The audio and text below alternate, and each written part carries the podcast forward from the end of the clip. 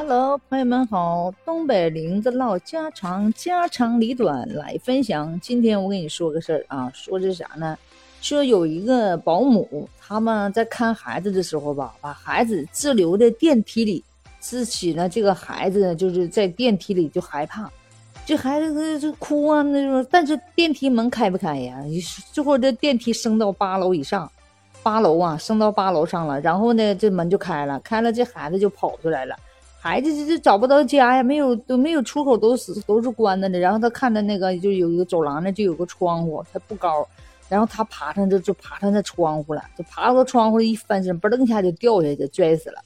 然后呢，这个保姆呢就也是非常的后悔啊，但是这个爸爸呢更是后悔，这爸爸捧着洋娃娃就开始哭啊啊！你说这你说这保姆，你说这太疏忽大意了，是不是？所以说呢，我们说呢，觉得家里如果有孩子的，尽量自己看的，不要让别人看的呀。真的，谁看呢？另一个一个人看也不行，最好是多几个人看的。你这保姆，这最近不是自己家孩子，粗心大意的，自己那那上了电梯之后，电梯到了自己就走了。你看把孩子扔了，孩子随手都得牵着手啊。所以说这玩意不是自己家的孩子就不行，必须得自己。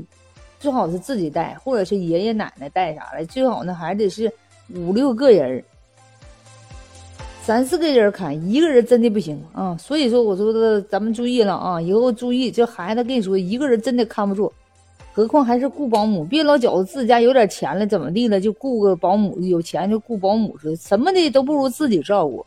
另一个自己照顾爷爷了、奶奶了什么的，多几个人，你知道吗？这孩子一定要看住了。哎呀妈，太可惜了。但是小孩子太小了，亲呢，什么保姆，花钱，你以为花钱就能买到好东西吗？所以说，家有一老，如有一宝，有奶奶，有个姥姥啥的，可以轮流看，而且人多点看的，毕竟他是自己的亲戚，看的细心呢。所以说呢，别老以为啊，雇保姆就好使啊！哎呀妈呀，太生气了。